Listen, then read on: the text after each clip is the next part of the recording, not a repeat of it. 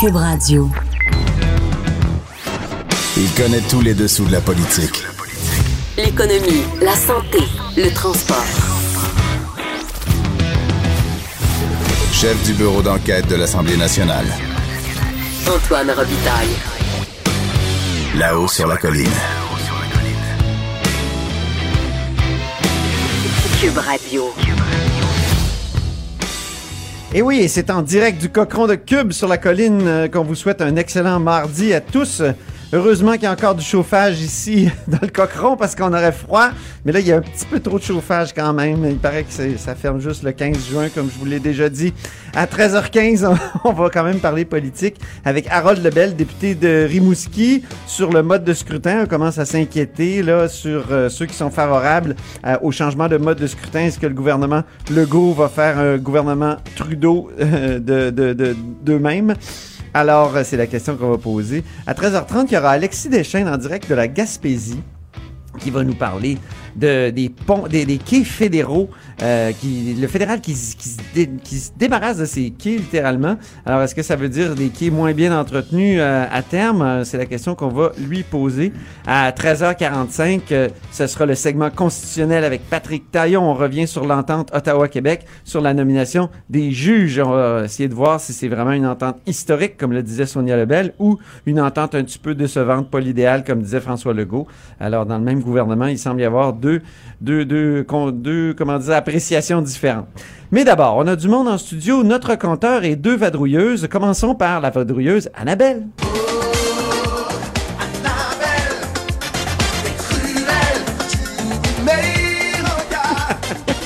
Elle est incroyable, cette Annabelle, journaliste au bureau d'enquête.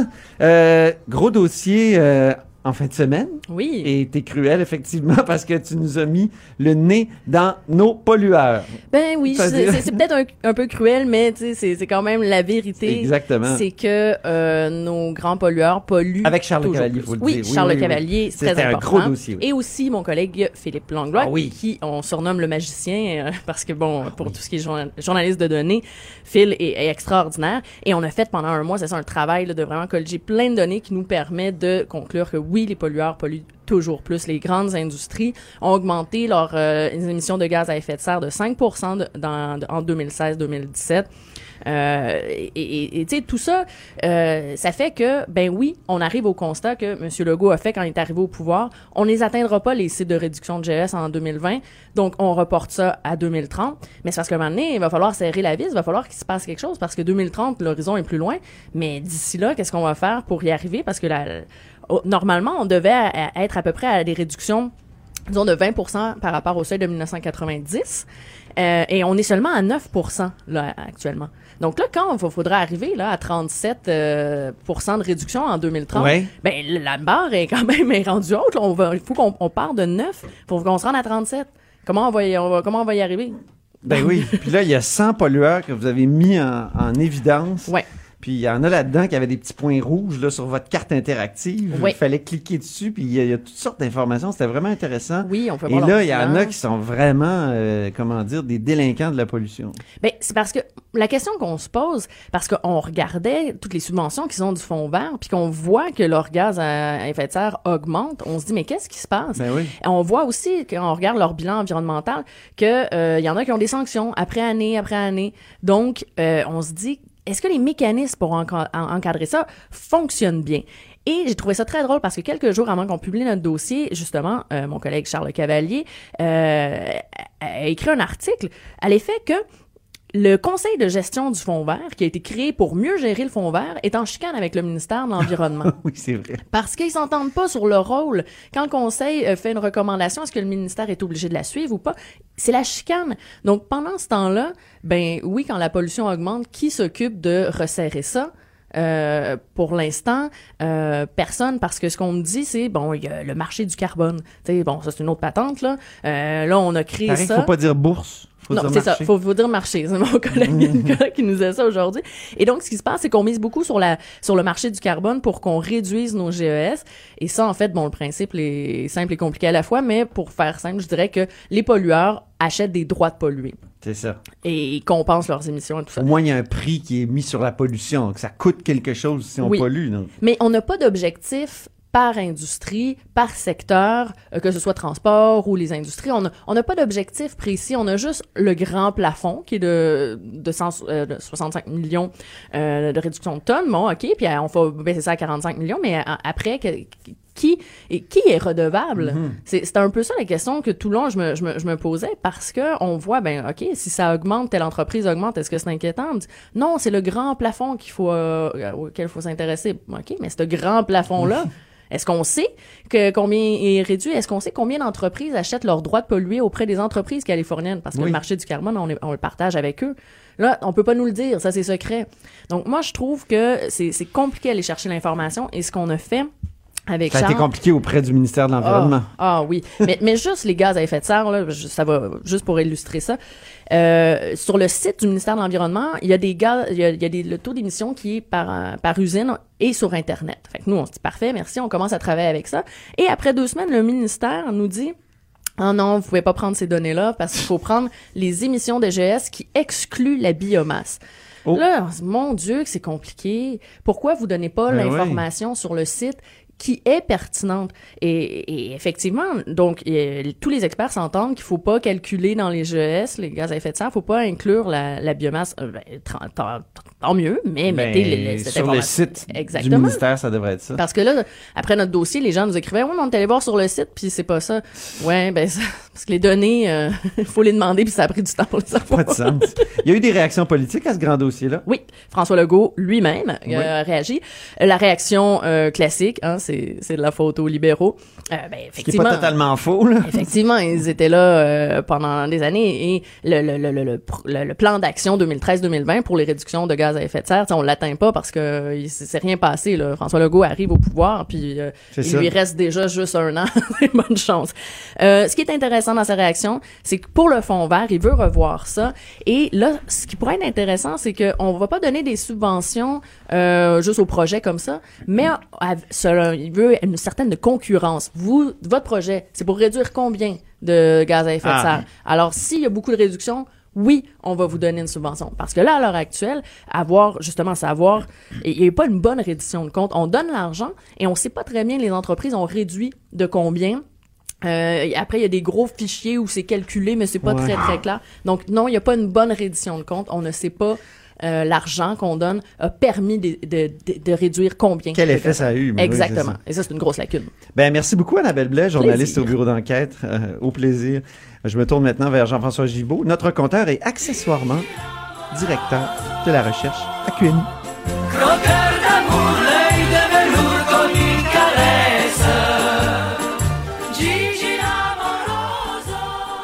On a entendu tout à l'heure euh, Charles Le Cavalier qui est à New York, euh, donc euh, le correspondant parlementaire du Journal de Montréal et qui s'est entretenu, entretenu pardon, avec Jonathan Trudeau parce que euh, le premier ministre est à New York actuellement, puis il est là pour vendre de l'électricité. Puis c'est sûr qu'il y a eu des bonnes nouvelles récemment, jour de la Terre, 22 avril. Bill de Blasio, le maire de New York, qui disait qu'on voudrait avoir de l'électricité québécoise. Puis comment ça va pour, euh, pour François Legault là-bas? Ben, je me souviens que cette journée-là, on en parlait justement, Oui. Antoine. Puis une des choses que on trouvait intéressante, c'est qu'on disait c'est le fun en plus parce que tous les permis, puis les autorisations ont déjà été donnés pour la ligne de transport qui doit passer sous le lac Champlain, sous ça. le fleuve euh, Hudson, euh, de- près de New York. Et euh, je me souviens qu'à l'époque, je vous disais, j'aimerais ça que ça soit simple comme ça, mais j'ai un doute. OK. Et là, aujourd'hui, le, le- le- Oh. le- le doute est plus clair. En fait, ce qui arrive, c'est que c'est vrai, il y a une compagnie américaine qui est détenue par un gros fonds d'investissement qui possède tous les droits, les permis, ils peuvent faire le projet. Mais un câble sous-marin de plus de 500 km, ben, euh, personne ne sera surpris d'entendre que ça coûte très, très cher. Et eux, ils veulent être sûrs de faire de l'argent avec ça. Donc, cette compagnie-là, qui s'appelle TDI, là, ben, je, vous, euh, je vous épargne les détails, mais disons qu'elle appartient à un gros fonds d'investissement qui est aussi connu pour posséder les, les chaînes d'hôtels Hilton ou même SeaWorld dans le divertissement. C'est un- C'est c'est 50 milliards de capitalisation boursière Blackstone. Oh, oui, C'est Blackstone, hein, c'est c'est ouais. des gens, là, oui, oui, euh, c'est des gens sérieux, mais qui sont là pour faire de, de l'argent. Et euh, le problème, c'est que eux veulent négocier le prix avec l'acheteur, donc la ville de New York. Et le résultat, c'est que c'est avec eux qu'on doit parler actuellement pour négocier le prix qu'obtiendra Hydro-Québec pour cette électricité-là. Et là, ça, ça fait pas l'affaire de M. Legault parce que, euh, bon, on lui a expliqué que déjà dans le passé, sous le gouvernement Couillard, c'est un problème. Euh, il voulait constamment qu'Hydro-Québec baisse le prix parce que lui, évidemment, plus le prix est bas, plus euh, il peut faire de l'argent en revendant ça Ben à- l'autre bout. Donc, euh, Monsieur Legault, bon, euh, bon, il l'a rencontré ce matin, mais euh, même avant la rencontre, il disait déjà aux journalistes présents, écoutez, euh, moi, euh, je veux qu'on négocie nous-mêmes le prix avec New York, puis après ça, on trouvera une solution pour le transporter. Et c'est là que le premier ministre ajoutait, euh, moi, là, j'aimerais ça en avoir d'autres scénarios, d'autres tracés, d'autres lignes qui pourraient faire en sorte qu'on soit pas pris en otage par euh, par une compagnie comme ça qui, qui se met entre les deux puis qui vient négocier euh, son bout. Parce que je vous donne un peu l'ordre de grandeur. Euh, dans les scénarios qui circulent actuellement, on, on parle d'un prix qui, à l'autre bout, est deux fois plus cher que l'électricité qu'on va exporter, par exemple, vers l'Ontario avec des lignes déjà existantes. Donc, on fait doubler le prix, donc l'enjeu devient très important parce que, bon, si au bout de la ligne, il nous reste à peu près le coût de production, ben, on n'a pas gagné grand-chose. Exactement. Donc, ça fait partie des discussions là, que François Legault a à New York. Euh, mais là, est-ce qu'il menace de faire passer l'électricité à un autre endroit? Est-ce qu'il peut dire ça? Ben, peut- pour, pour le moment, il se contente de dire qu'il veut, il voudrait avoir euh, le, le- peut-être des, des alternatives, un peu de compétition entre les joueurs. Euh, ceci dit, bon, euh, Monsieur Legault, allé jusqu'à maintenant, euh, il a bien vu, hein, hi- hier, il rencontrait la, la lieutenant-gouverneur de l'État de New York. Ouais. puis, bon, euh, la- la- la- la- la- elle n'était pas très enthousiaste encore parce disait, elle, disait qu'il y avait beaucoup de cordes à attacher avant de pouvoir euh, euh, sabrer le champagne ou euh, inaugurer des, inaugurer des nouvelles euh, des nouvelles ententes. Et puis euh, M- Monsieur Legault même qui moi ça m'a étonné un petit peu que ça en ait pris euh, à la manière un peu de- du président américain de, Ben de oui. négocier euh, évidemment les, euh, au niveau commercial.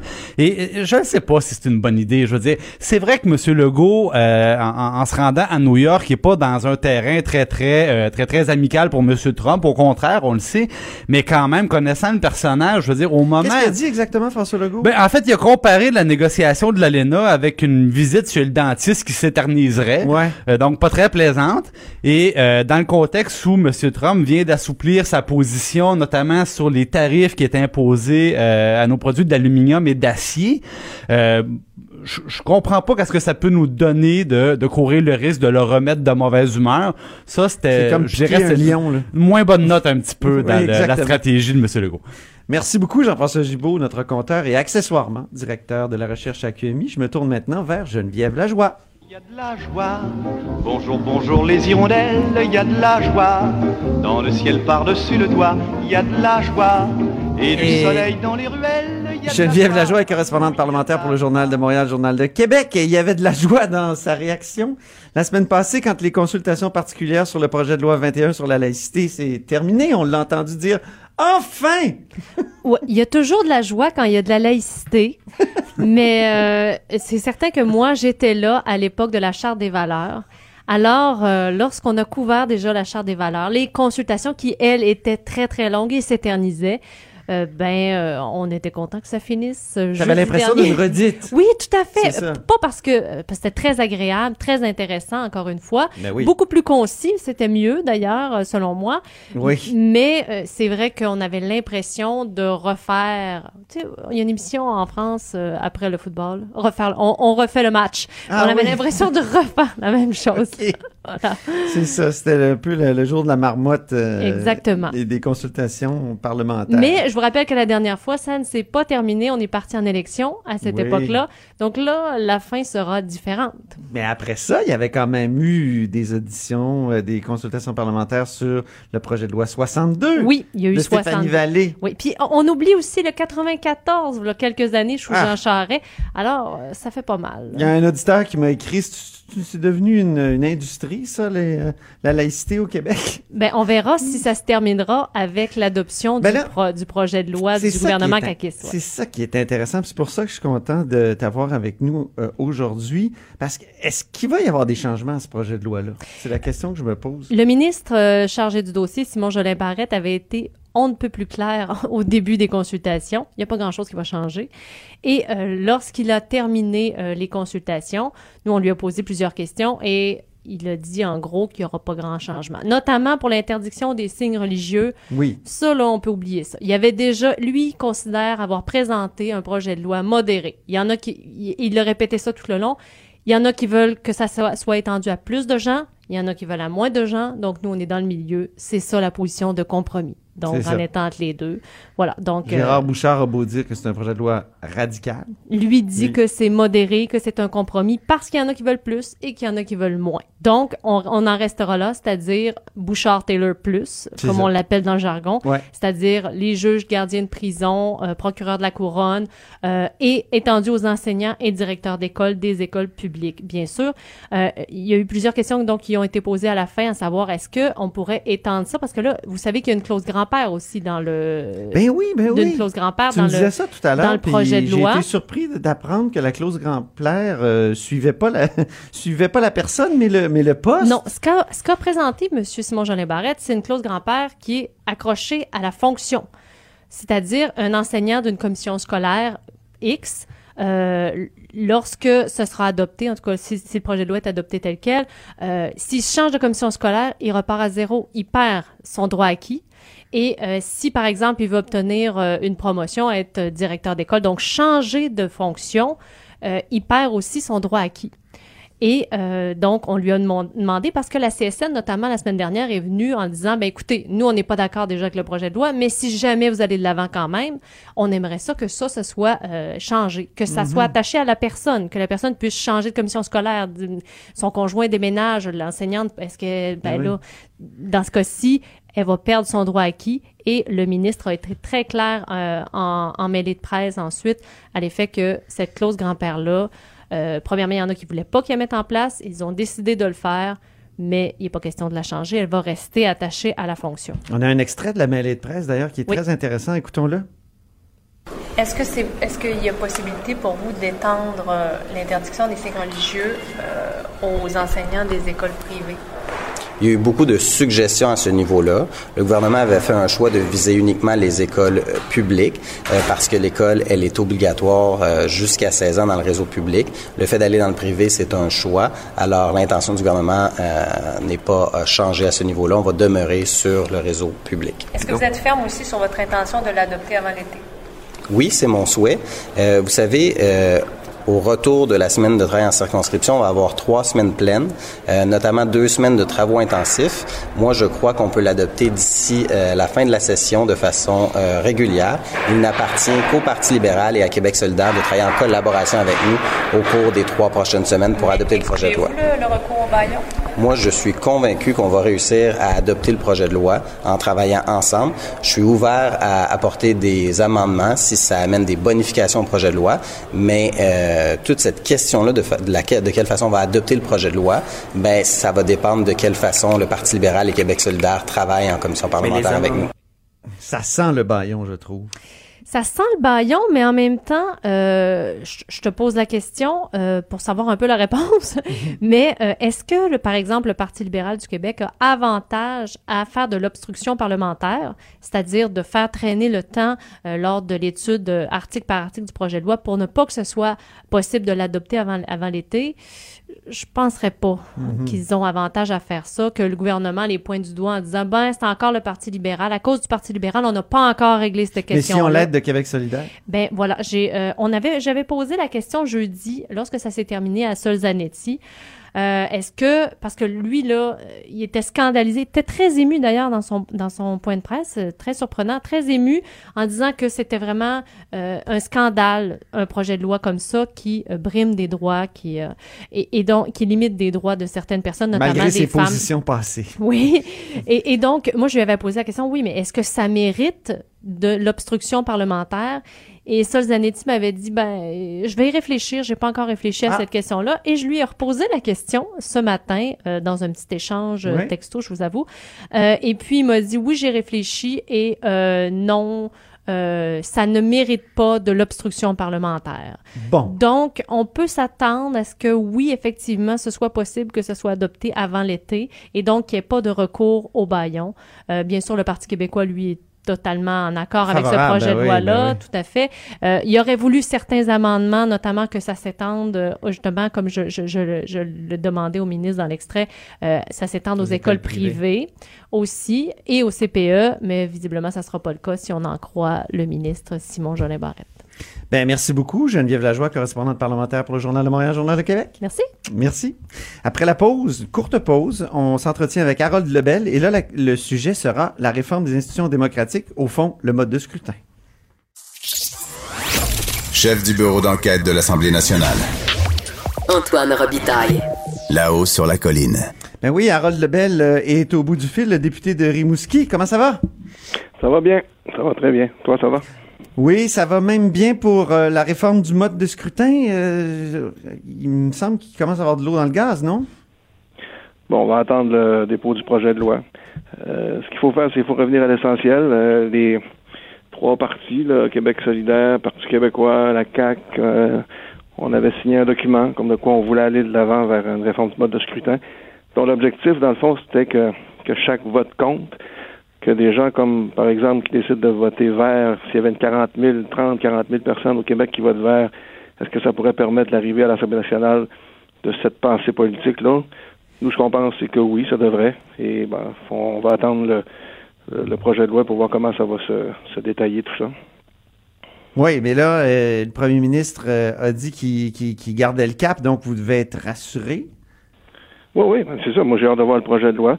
Euh, ce que je dis, c'est que les, euh, c'est qu'il va falloir aussi informer la population, leur expliquer. euh, vous savez, quand on lance, euh, on lance l'idée d'une de député de liste, euh, ben, c'est pas tout le monde qui savent exactement c'est quoi un député de liste par rapport à un député actuel.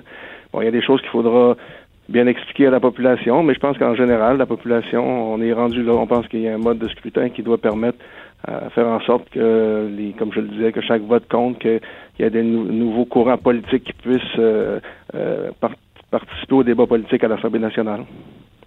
Il y a plein de nationalistes qui sont plutôt contre euh, justement le, mode de scrutin parce que ça permettrait plus, selon eux, une majorité nationaliste au Parlement, à Québec, à l'Assemblée nationale. Euh, vous, vous craignez pas ça? Là, vous parlez d'autres mouvements là, comme les Verts, tout ça. Est-ce que ça va pas diluer l'affaire, di- diluer cette possibilité-là? Non, non. Euh, il y a différents calculs qui peuvent être faits. hein. Moi, s'il y avait une proportionnelle euh, qui pour permettre à différentes... Euh, euh, s'il y avait une proportionnelle aujourd'hui compensatoire, là, une proportionnelle qui prend en compte les réalités régionales, mais on peut penser qu'il y aurait eu euh, un ou deux députés péquistes de liste dans la région de la Mauricie. Euh, il, y a, y a différentes façons de voir ça. Moi, c'est clair qu'actuellement, c'est un- une réforme qui est importante. On est rendu là, on en parle depuis des années. Moi, j'ai participé à un premier caucus euh, dans les années 84-85. euh, C'était M. Lévesque qui était au bout de la table, puis le point, Ah oui. c'était la réforme du mode de scrutin. Ben oui, dis, 1984, on vous étiez là. mûr, faut y aller. Vous étiez là déjà, puis ça, c'était la réforme qui était proposée par Vincent Lemieux, là, qui m'a enseigné à l'Université Laval. en- Ah, J'étais tout jeune, c'était Marc-André Bédard qui proposait le. Mais bon, c'est. Moi, je pense qu'on est mûr, on est rendu à. Mais ce que je dis toujours, ce que je répète, il faut bien informer la population parce qu'il y a. Ah oui, mais Harold Lebel, expliquez-nous, là, qu'est-ce qui s'est passé en 84? Pourquoi ça n'a pas fonctionné? Expliquez-nous, on le sait un peu, là, mais racontez-nous ça. Ben, en 84, c'est c'est quand même un. C'est un, c'est une réforme qui euh, qu'il faut prendre le temps de bien expliquer. Puis il faut, comme je donnais l'impact, mettons qu'on a euh, des députés de liste, on parlait des partis verts ou des, des votes dans des régions qui euh, ou des comme le vote libéral dans l'Est du Québec. Ou, si on veut laisser la place à ce vote-là, on, on parle de députés de liste, c'est-à-dire que les, chacun des partis établit une liste de personnes et s'il y a un pourcentage assez élevé de votes, ben, le premier au-dessus de la liste devient un député. Mais il est député de liste. Il est député qui n'est pas attaché à un comté, une circonscription comme aujourd'hui. Il est attaché soit à une plus grande région. euh, et ça fait en sorte que, puis comme on ne veut pas augmenter le nombre de députés, à 125 députés, on ne veut pas augmenter le nombre de députés, ben, ça veut dire que, euh, mettons qu'on prend 50 à peu près qui pourraient être des députés de liste, le, territoire québécois se doit se diviser dorénavant en 75. C'est sûr que les circonscriptions deviennent plus grandes. Moi, ma circonscription à Rimouski deviendrait plus grande. Il y aurait toute la partie des Basques à Trois-Pistoles, la partie du Témiscouata, Cabano. C'est sûr que c'est plus grand, ça a des impacts. Et ça, ben, dans le passé, euh, c'était, on n'était pas encore rendu là à faire ce choix là. Il y avait. Ouais, mais Harold Lebel, euh, lequel euh, type de député préféreriez-vous être?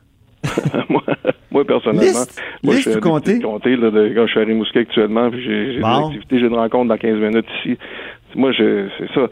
Mais je comprends pourquoi. que Ben, nous qui ça va tenter d'être un député de liste un peu qui flotte un peu au-dessus de, de, de- de territoire? Ben, c'est ça. Le de liste est plus relié peut-être à des enjeux plus euh, nationaux, plus. euh, mais c'est toute une nouvelle philosophie. Ce que j'arrête pas de dire aux gens, si on regarde la réforme avec les yeux d'aujourd'hui, c'est sûr que ça peut donner des craintes. Mais il faut re- regarder la réforme avec des yeux euh, euh, vers l'avenir, tourner vers l'avenir. Comment on veut, on veut voir le Québec de demain. Et là-dessus, si on se donne cette, cette possibilité de faire ça, ben, moi, je pense qu'on est capable d'arriver à une réforme qui a de l'allure. Encore là, j'ai hâte que le gouvernement dépose son plan d'action, son projet de loi, et qu'on puisse euh, bien l'expliquer à la population. Et comme je dis, je pense qu'on est mûr. Ça fait tellement longtemps qu'on en parle. Ouais, et là, euh, le directeur général des élections, ça a beau faire longtemps qu'on en parle, mais le directeur général des élections a écrit à la ministre que ça y prendrait 42 mois pour euh, mettre ça en place, donc probablement après les prochaines élections. Qu'est-ce que vous pensez de cette sortie du directeur général des élections? Je- j'ai de la misère à croire qu'il est arrivé aussi tard que ça avec cette lettre-là, puis avec cette réflexion-là. Comme je dis, ça fait tellement longtemps, il me semble qu'on aurait pu se préparer d'avance. Mais bon, ce que j'entends du premier ministre Legault, c'est que ça nous permet quand même d'être prêts. Euh, c'est clair que, euh, comme j'expliquais, euh, prendre 125 comtés de circonscription pour réduire ça à 75 pour permettre une cinquantaine de députés de liste, de réduire à 75, ça a des, ça a des conséquences sur les limites territoriales des circonscriptions. Ça, il faut prendre le temps d'aller voir les gens, voir les populations, aller voir les élus municipaux, leur expliquer. Faut c'est quoi consulter. Ben, il faut aller voir le monde, il faut leur expliquer. Puis il faut avoir des réponses. Moi, je pense que un député de, de circonscription qui a une circonscription qui double ou qui triple, euh, c'est certain que ses moyens d'action doivent être améliorés. Euh, moi, c'est sûr, je peux pas couvrir le territoire que je vous dis, le nouveau territoire que j'aurai avec le personnel que j'ai ici à Rimouski. C'est sûr. Fait qu'il y a des, il y a des questions comme ça, des, des précisions qui, doivent- qui devront être faites. Mais je pense que c'est faisable. Je- je- les discussions que j'ai présentement, il n'y a rien qui nous empêche de, de- de- donner des réponses, mais il faut aller vite. Mais discussion, déposer attendez, là, vous avez, avez-vous encore des discussions avec le gouvernement là-dessus? Parce qu'on apprenait la semaine passée, c'était dans le devoir, que Mme Lebel, la ministre Sonia Lebel, avait suspendu les consultations avec les autres partis. Pourquoi? Pour permettre à ses collègues du caucus de se prononcer sur le projet. Ça, ça sent justement le caucus de 1984 qui s'est élevé contre la modification du mode de scrutin.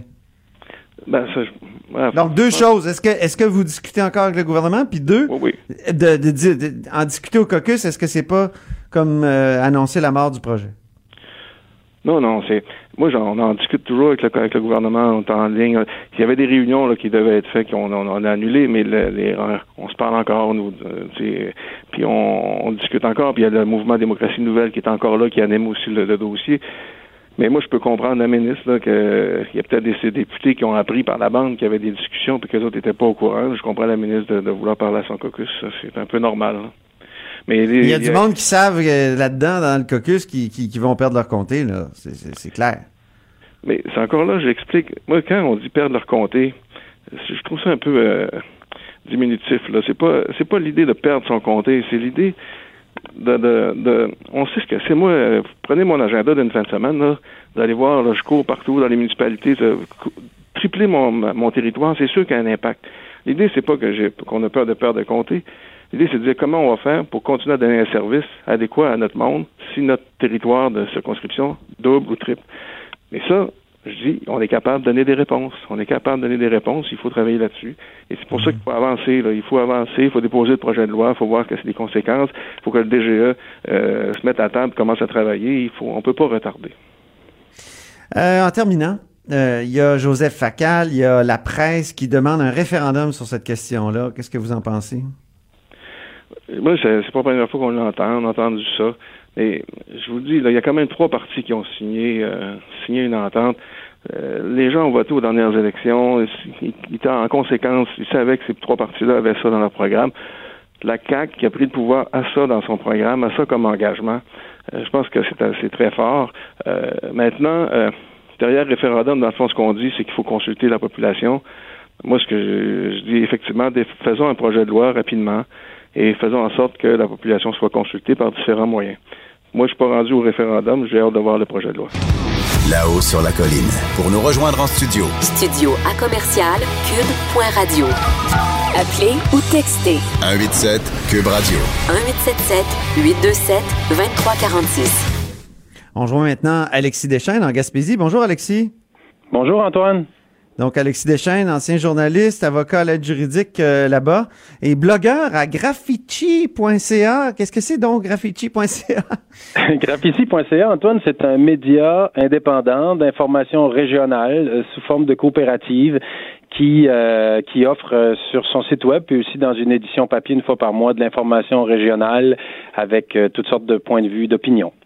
Puis là, tu, tu viens de publier sur euh, ce site-là, comme blogueur, euh, un article sur les quais en Gaspésie euh, qui, euh, finalement, sont, sont délaissés carrément par, euh, par le fédéral. Explique-nous un peu la problématique, parce que c'est vraiment intéressant comme, euh, comme aspect de développement régional. là.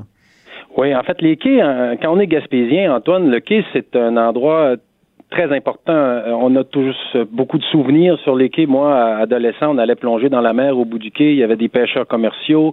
Quand le macro arrive, les gens se rendent au bout du quai pour euh, pêcher à la ligne. C'est un espace de vie, c'est un espace de développement économique. Et donc, c'est toujours une question qui, qui nous préoccupe comme Gaspésie. Qu'est-ce qui va arriver avec nos quais? Parce qu'on on les a vus dépérir au fil des années. Et Ouais. moi, ce qui m'inquiète, ce que j'expose dans, dans mon blog, c'est que j'ai l'impression que les Gaspésiens se font un peu avoir dans l'entente actuelle qui est en train de se dessiner entre le gouvernement du Canada puis du Québec. Parce que, ça. dans le fond, le gouvernement fédéral déba- se débarrasse de ces quais et ce qu'il fait, c'est qu'il donne des sommes d'argent ponctuelles, mais contre une responsabilité permanente. Donc, c'est comme si euh, je vous disais, ben, j'ai des vieilles choses, euh, je- te les confie pour toujours, tu t'en occupes, moi je te donne assez de sous pour les remettre à niveau. Mais le problème, c'est dans 20 puis 30 ans, euh, là, euh, est-ce qu'on aura les sommes nécessaires? Est-ce que le gouvernement du Québec aura les sommes nécessaires pour garder ces actifs-là? Euh, et euh, parce que vous voyez, la dernière en- en- entente qu'on a annoncée, c'était au mois d'août 2018, avant l'élection. C'était le premier ministre Couillard et le ministre fédéral des Transports, Marc Garneau, qui avait annoncé donc un transfert de quatre quais commerciaux, euh, incluant celui de Gaspé, euh, contre un montant de 163 millions de dollars. Mais il y a aussi d'autres quais, comme le quai de Percé, qui est aussi transféré au gouvernement du Québec. Il y a le quai de Chandler qui cherche preneur, parce que le gouvernement fédéral veut s'en débarrasser. Et dans mon village, moi, Carleton-sur-Mer, il y a euh, la municipalité qui va reprendre une partie sous sa responsabilité. Mais le Québec a assez d'argent pour euh, entretenir euh, ses quais. Mettons le quai de Percé, là, euh, la dernière fois que je suis passé, c'est- le fédéral l'avait avait bloqué carrément l'accès. Ben, C'était rendu dangereux. Mais est-ce que justement un gouvernement du Québec, euh, ce serait pas mieux de, de s'occuper de tout ça puis de, de, de rendre ça euh, acceptable? Ottawa, c'est loin.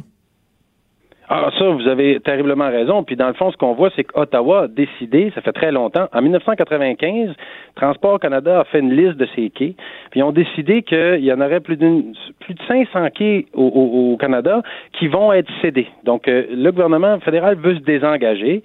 Et, euh, et ça, c'est quand même assez fascinant parce que c'est leur propriété. Et là, en Gaspésie, on s'est fait dire à ce moment-là que les quais, pour nous, c'était pas névralgique que la Gaspésie, qui est un, qui est un, qui peuple maritime, que- qui s'est développé avec la pêche, mais qui encore aujourd'hui, vous savez, dans mon village à Carleton, c'est le pôle le plus important producteur de moules. À Chandler, il y avait un traversier qui reliait Chandler aux îles de la Madeleine. On s'est fait dire tout ça, c'est pas important. Gaspé, même si c'est euh, au bout du monde, même si on a envisagé euh, d'y faire le port d'entrée du Canada là, au début de la, de la fédération, ce n'est pas un endroit stratégique. Alors ça, quand même assez incroyable. Vous avez raison, donc c'est loin. Ça peut être une bonne chose que ça soit transféré au gouvernement euh, du Québec, mais moi, mon inquiétude, c'est que le gouvernement du Québec devrait avoir euh, du financement qui vient avec ça, et pas seulement une somme ponctuelle, parce que comme Gaspésien, ce qu'on veut pas, c'est voir à nouveau les quais dépérir. Mais oui, et c'est là que vous avez une solution, Alexis. Hein? Vous Ouais, proposez que quelque je- chose de particulier qui me fait penser à Jean Lesage, je sais pas pourquoi. Oui, ben, le, transfert de points d'impôt, le rapatriement de Ah, points oui. d'impôt, c'est une solution qui a déjà été utilisée euh, entre le fédéral et les provinces, et dans les deux sens. Euh, dans le fond, le concept derrière ça, c'est de dire, ben, moi, comme gouvernement fédéral, comme je me délaisse de certaines responsabilités, je vais me délester aussi d'un certain pouvoir de taxation fiscale que je vais transférer au gouvernement du Québec. Donc, pour le contribuable, il n'y aurait pas de perte. Mais ce que ça ferait, c'est que le gouvernement du Québec pourrait récupérer, par exemple, un point d'impôt sur le revenu que le gouvernement fédéral aurait délaissé et ça nous assurerait qu'un coup, les, les millions du fédéral dépensés pour remettre à niveau les quais, qu'il y aura toujours de l'argent dans les coffres pour s'assurer que nous, comme Gaspésiens, on ait toujours un, un bon accès à la mer. Je parlais de Jean Lesage parce que c'est arrivé dans les années 60 que le fédéral a carrément donné des points d'impôt euh, au Québec, mais c'est pas arrivé Oui. souvent depuis, je pense. C'est pas arrivé souvent. Euh, moi, ce que j'ai lu dans ma recherche, c'est que lors du transfert social canadien, il y avait, euh, dans les années 90, si je ne m'abuse, il y avait des, des transferts euh, en espèces qui étaient faits aux gouvernements provinciaux, mais il y avait aussi euh, quelques points d'impôt qui étaient donnés.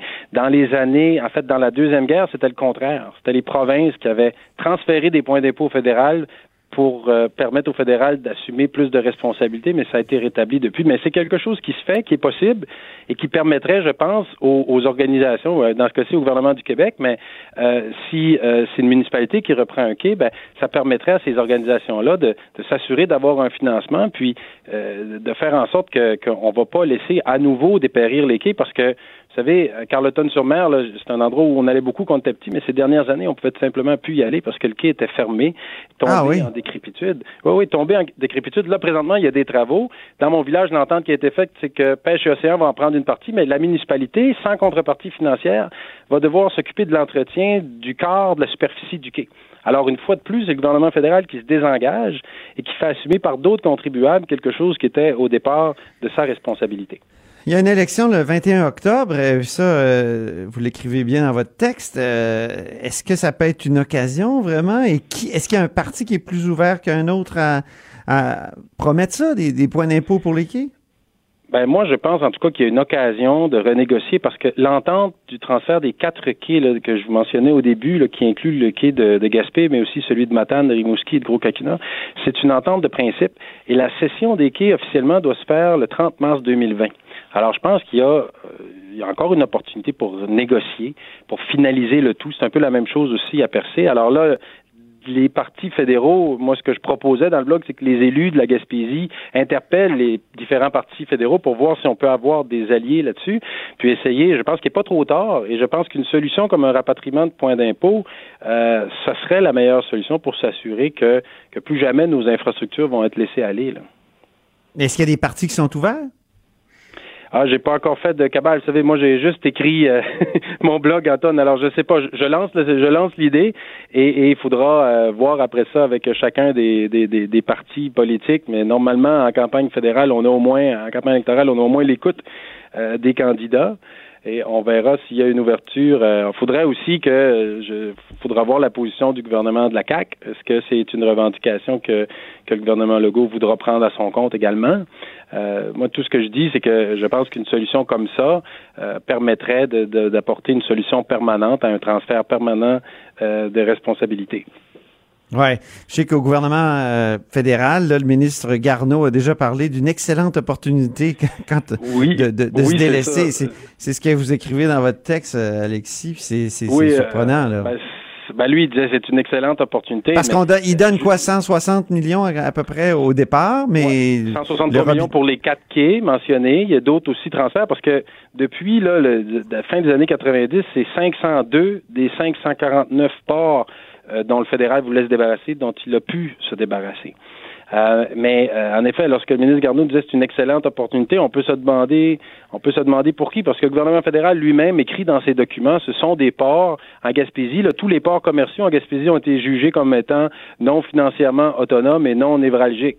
Alors, si, euh, alors, ce qu'on ressent, c'est, tout simplement que le fédéral se désintéresse de la Gaspésie, se désintéresse euh, des, des- des quais commerciaux, et, et- et- et c'est quand même fascinant que ça a été décidé ça dans les années 90 et que personne a et, et que ça et que ça a passé et qu'on et qu'on a accepté ça parce que comme Gaspésien c'est totalement peut-être que vu d'Ottawa ça, ça peut euh, ça peut faire un certain sens mais vu de la Gaspésie ça n'a c'est totalement inconcevable de se faire dire que euh, nous, euh, on est un bras de mer, là. on est on est bordé par le fleuve, le golfe, puis la baie des Chaleurs.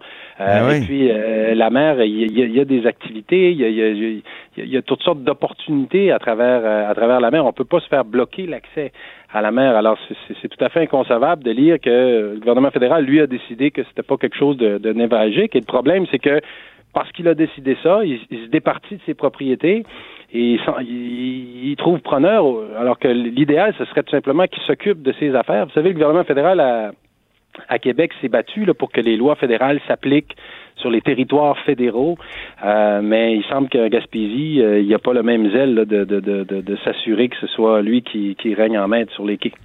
On parlait de la CAQ euh, tout à l'heure. Euh, dans son livre de 2013 euh, qui s'intitulait Le projet Saint-Laurent, Monsieur Legault parlait beaucoup des, des ports. Est-ce qu'il était, il me semble qu'il n'était pas beaucoup question de la Gaspésie là-dedans. Écoutez, encore là, Antoine, vous, vous, vous me dépassez par vos connaissances. J'ai pas lu euh, le, le- le projet Saint-Laurent euh, au complet de, de, de M. Legault à cette époque-là. Moi, j'étais de retour aux études et j'étais dans mes livres de droit. Mais, oui, oui, vous euh, étiez dans la jurisprudence, là. Oui, c'est ça, c'est ça, c'est ça. Mais assurément, moi, je pense que pour le gouvernement du Québec, ça pourrait être une opportunité parce que que le gouvernement du Québec obtienne une plus grande euh, souveraineté sur son territoire, plus de pouvoir sur ses infrastructures, c'est une bonne chose. Mais encore faut-il que l'entente euh, reflète le transfert réel de responsabilité. Très bien. Merci infiniment, Alexis Deschênes. Ça fait plaisir. Au revoir. Au revoir. Alexis Deschênes est chroniqueur à graffiti.ca et aussi avocat à l'aide juridique en Gaspésie. C'est un ancien journaliste qu'on connaît très bien. Là-haut sur la colline. Joignez-vous à la discussion. Appelez ou textez 187 Cube Radio. 1877 827 2346. Eh oui, c'est le segment Constitution avec le constitutionnaliste euh, Patrick Taillon. Bonjour Patrick. Bonjour Antoine. Donc professeur de droit à l'Université Laval qui a suivi avec euh, grand intérêt cette affaire de cette entente en fait euh, à laquelle euh, en est venu en sont venus Ottawa et Québec sur la nomination des juges. Parle nous de ça Patrick Taillon. Ben oui, ben on avait ici même à cette chronique un peu interpellé la ministre Sonia Lebel lorsque le juge Gascon de la Cour suprême avait annoncé sa retraite un peu prématurée. Hein. C'était c'était euh, on- une- une- un départ qui venait après seulement quelques années à la Cour. Et, On euh, savait pas à l'ép- à l'époque que c'était pour des problèmes de santé assez graves. Oui, tout à fait, tout à fait. Et bon, qu'on, maintenant on comprend euh, davantage, même si bon, euh, chacun a le droit de, de quitter au moment qui lui convient. Euh, tout ça pour dire que à ce moment-là, on avait essayé de, rappeler au gouvernement de la CAC euh, ses engagements qu'ils, euh, qu'ils avaient pris au moment où ils étaient dans l'opposition, c'est-à-dire de forcer Ottawa en quelque sorte à, à donner une place à Québec dans le processus de sélection des juges en disant qu'il n'y a rien qui empêche Ottawa de s'auto-appliquer ce qui était prévu dans l'accord du lac Meach, c'est-à-dire qu'il n'y a rien qui empêche Ottawa de nommer un juge recommandé par le gouvernement du Québec. Et on a appris la semaine dernière qu'une entente importante entre Québec et Ottawa allait mettre ça en place. Donc, euh, c'est un, système en deux temps. Donc, il y a un travail de comité, un, com- un travail administratif par un comité où Québec nomme deux représentants. Euh, Ottawa nomme un certain nombre de représentants et d'autres sont nommés par euh, les doyens des facultés de droit du Québec et bon d'autres organismes de ce type. Eux vont faire un premier tri des candidatures et ensuite les candidatures sont euh, transmises au gouvernement du Québec. Le gouvernement du Québec choisit une ou plusieurs candidatures et transmet ça ensuite à Ottawa. Donc ça donne à Québec et Ottawa chacun un genre de droit de veto sur la sélection des juges, même si euh, à la fin euh, Québec n'est pas capable d'imposer seul son candidat et Ottawa non plus. C'est une, espèce de, de co-décision, si je peux dire. Il y a eu des appréciations très contrastées au gouvernement du Québec euh, sur cette euh, entente-là. D'une part, on a Sonia Lebel, la ministre, qui a négocié l'entente, qui dit que c'est une entente historique. D'autre part, on a le premier ministre qui dit c'est pas idéal.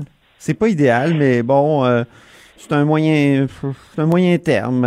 Donc, c'était très curieux de une telle dissonance là au Conseil des ministres. La, la dissonance est réelle, mais en bout de ligne, euh, ces points de vue-là me semblent pouvoir s'additionner très bien. Euh, Trop souvent, on a eu au gouvernement du Québec euh, euh, un gouvernement qui pouvait se, se réjouir d'un gain qui n'était que partiel. Là, je trouve ça intéressant, moi, d'avoir un, un premier ministre qui dit, ben, par rapport à ce que le Québec souhaite idéalement, euh, on est loin du compte. C'est un pas en avant, mais il faut, faut, se- faut se réjouir modérément. Je trouve que c'est un signal qui, qui se défend. En même temps, de dire que l'entente est historique, moi, je suis le premier à l'avoir, euh, à l'avoir soutenu, dans la mesure où le problème auquel on s'attaque est un problème qui rongeait profondément le fonctionnement du fédéralisme, parce que les juges décident d'énormément de choses euh, depuis euh, 82 avec l'adoption euh, de la Charte canadienne des droits et libertés, et donc ce sont des décisions euh, souvent plus importantes que celles qui se prennent devant le Parlement. Donc, qui prend ces décisions, c'est devenu quelque chose d'essentiel dans, le fonctionnement de nos institutions. Puis de faire en sorte que c'est pas toujours Ottawa qui décide seul, c'est vraiment venir corriger un énorme problème. Même si le correctif est pas aussi parfait qu'on le voudrait, ben, un correctif partiel ici, c'est quand même un, gain historique. Moi, j'ai comparé ça pour essayer d'en trouver une entente plus importante. Je pense qu'il faut remonter à, l'entente sur l'immigration, parce que les grandes ententes Québec-Canada, si on écarte ceux qui sont strictement euh, d'ordre euh, euh, financier, là, les ententes financières sur le financement de la santé et tout ça, il n'y en a pas des tonnes. Il y a le financement de la main-d'œuvre qu'il y a eu dans les années 90 et tout ça. Quand on compare, je trouve que celle-là est, est très certainement une entente importante. Mais sur l'immigration, la première entente qui date de 1977, Colin Couture, c'était quand même euh, le, rapatriement d'une bonne partie de, de la compétence. Là, on a deux membres qui sont nommés euh, par Québec sur huit membres d'un d'un comité conseil. Je, je- je veux dire, Mais les, les recommandations du comité conseil passent ensuite au gouvernement du Québec et, et si le gouvernement du Québec, euh, c'est le gouvernement du Québec qui choisit parmi les candidatures. Et ça, c'est quand même une étape importante à l'étape décisionnelle. C'est là, je pense que le gain est, est le plus fort. Cela dit, l'entente n'est pas parfaite. On peut faire le tour de ses faiblesses. D'abord, elle n'est pas constitutionnelle, donc c'est une entente qui euh, est une simple entente administrative. Elle n'a pas elle, ne contraint personne, ce qui veut donc dire qu'elle est extrêmement précaire. Un nouveau gouvernement pourrait dire, moi, je, je, la, je la mets aux poubelles, cette entente-là. Le fait qu'elle soit signée par les deux parties n'empêche aucunement euh, l'une des parties de la renier à tout moment. Donc ça, c'est c'est inhérent. Elle n'a pas un statut juridique très fort et elle est extrêmement euh, précaire. Euh, évidemment, une autre faiblesse qu'on peut faire, c'est que Québec nomme quand même peu de gens sur le comité, là, que deux personnes, mais deux personnes, ça peut faire une différence importante pour amener un certain point de vue sur, euh, je sais pas moi, les rapports euh, centralisation, décentralisation, les questions de droit linguistique, les questions euh, euh, intérêt individuel, intérêt collectif, etc. Donc c'est quand même deux personnes, mais c'est pas, c'est loin d'être une majorité des membres du comité. Et ce que moi je trouve être le, la plus grande faiblesse de cette entente, c'est qu'on ne règle le problème que pour la Cour suprême. Ben oui. Or, les... Ça touche pas aux deux autres paliers où le fédéral nomme euh, unilatéralement, Le- c'est-à-dire Cour Le supérieure fédéral et Cour nomme unilatéralement tous les juges des cours supérieures et tous les juges de la Cour d'appel. Donc ça, ça fait énormément de juges et de Ben façon structurelle, la plupart des juges de la Cour suprême sont choisis parmi les gens qui ont déjà une carrière euh, bien bien amorcée au sein de la Cour supérieure et de la Cour d'appel. Donc structurellement, Ottawa conserve quand même un avantage important. Il, il, il- nomme le bassin parmi le- parmi lequel on pige les candidats à la Cour suprême. Exceptionnellement, il arrive qu'on prenne quelqu'un de la pratique privée. Ça a été le cas avec Suzanne Côté, ou qu'on prenne un professeur d'université puis on l'envoie directement à la Cour suprême. Mais la, la très vaste majorité des cas, ce sont des candidats qui ont déjà plusieurs années à la Cour d'appel et à la Cour supérieure. Et ça, je, pense que c'est ça la prochaine étape. Pourquoi, ce qui est bon pour la Cour suprême ne serait-il pas euh, approprié pour la Cour supérieure et la Cour d'appel? Là, c'est peut-être le débat électoral qui va permettre au gouvernement Legault de soutirer un engagement plus ferme, Ah oui. plus large euh, pour la Cour supérieure et la Cour d'appel. Ah, il faudrait, hein? Oui, Il faudrait pense. faut- faudrait qu'on parle des, des quais euh, en Gaspésie et de la nomination des juges, entre autres, dans un, une espèce de document, de, une liste d'épicerie du gouvernement du Québec, euh, qui va sûrement venir, hein? Bien sûr, bien sûr. Chaque élection est un moment clé dans les relations intergouvernementales pour euh, euh, inciter les partis fédéraux à prendre des positions puis des engagements fermes sur les préoccupations du Québec. Ça peut être des enjeux de financement comme euh, transport en commun, tramway, etc. Mais ça peut être aussi des questions liées au fonctionnement des institutions fédérales, nomination des juges, nomination des sénateurs.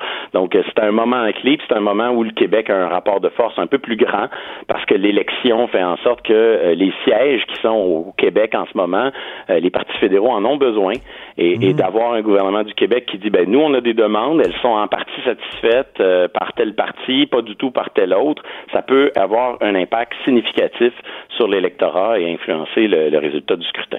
Un autre sujet, très rapidement, il reste deux minutes. Oui. On en a discuté de- avec Harold Lebel euh, du Parti québécois, le- la réforme du mode de scrutin. Là, le directeur général euh, des élections du Québec a lancé vraiment un pavé dans la mare en disant que ce serait peut-être pas fini, là, euh, ces modifications-là, si l'adoption de la loi tarde euh, avant les prochaines élections. Donc, on risque de revoter avec un, un- un mode de scrutin euh, uninominal à un tour comme celui qu'on a depuis euh, des temps immémoriaux.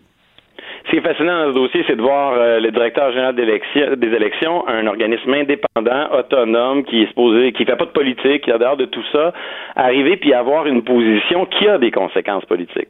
Ça prend 42 mois parce qu'on a beaucoup de transitions à gérer, ça a des conséquences. Et ça c'est quand même assez fascinant. Et tout à coup ça ouvre euh, une période, euh, plus de temps pour euh, peut-être tenir une consultation plus large, un référendum, ça ouvre aussi plus de temps pour que euh, les, les oppositions qui vont s'exprimer face à ce projet aient le temps de, de peut-être le, le miner. Donc c'est pas sans conséquence cette cette euh, cette dynamique temporelle et on a vu de plus en plus les opposants se tourner vers au lieu de dire que la réforme du mode de scrutin c'est une bonne ou mauvaise chose, en, enligner le débat plutôt sur la manière de le faire en essayant d'imposer la tenue d'un référendum et on sait évidemment que la tenue d'un référendum c'est un, un obstacle important pour réaliser euh, cette réforme. Peut-être que dans une autre chronique, on prendra le temps de, de voir quel type de référendum on pourrait organiser pour faciliter ou nuire à la réforme selon la manière dont on l'organise. Je pense qu'il peut y avoir euh, des incidences directes sur euh, l'issue du scrutin.